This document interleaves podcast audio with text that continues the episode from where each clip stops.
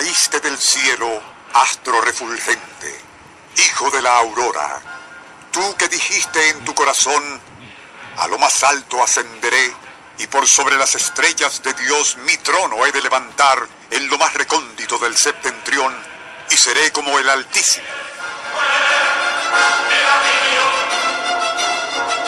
Pero ahora has caído a lo más profundo del abismo, y quienes te contemplan dicen, ¿es este el varón que sacudió a la tierra e hizo temblar naciones?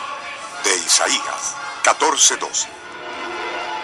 Nuestro insólito universo. Cinco minutos recorriendo nuestro mundo sorprendente. Una producción nacional independiente de Rafael Silva. Certificado número 3664.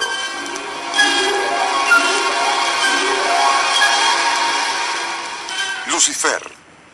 Su mero nombre, y tal como lo evoca el profeta Isaías, representa a una criatura portadora de luz que brillaba por sobre todas las demás en belleza, poder y sabiduría.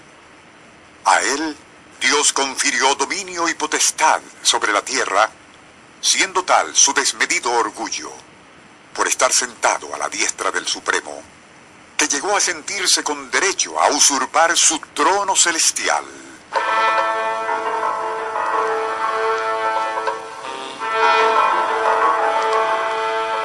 Fue su perdición, y enfrentado a Gabriel Arcángel, sería expulsado con su cortejo de quienes anteriormente fueron ángeles, transformados en demonios hacia un insondable abismo de almas perdidas. Anterior, condensado de un largo y enrevesado documento titulado Lucifer Red, tiene puntos de contacto con un premonitorio bestseller de los años 70, siglo XX, al que su autor, Hall Lindsay, tituló Satán está vivo y activo en el planeta Tierra.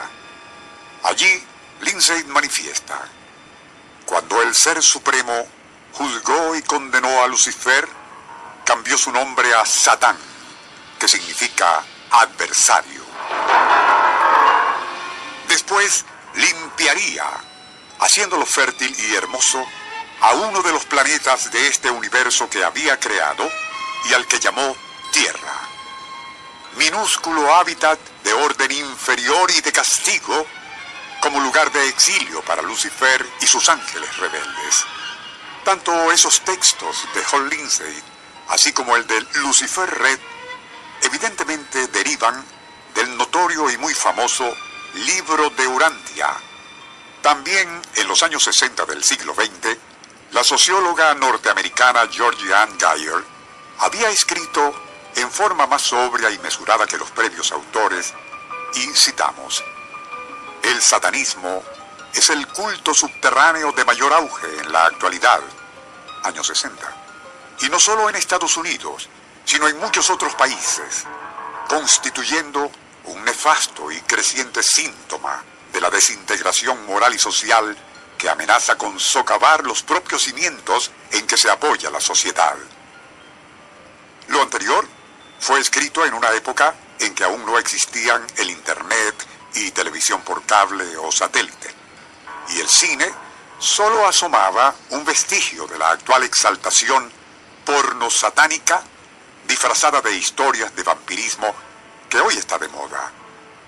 De allí que a nadie debe sorprender que un vampírico Lucifer, tan malignamente bello como fascinante, haya sido adoptado y no solo en círculos esotéricos, como el equivalente de Hormuz en la doctrina de Zoroastro, o que, gracias a su cada vez más enervante ascendencia, muchos igualmente lo identifiquen con el Angra Mainyu, príncipe de las tinieblas en leyendas orientales, y desde luego con Arimán, sombrío gestor de esa trágica dicotomía o dualismo que siempre ha existido entre nuestro cuerpo astral y esa naturaleza bestial que, y en última instancia, fue la que perdió a Lucifer, hijo de la aurora.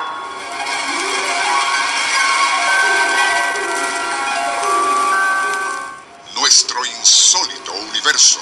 Email insólitouniverso arroba unionradio.com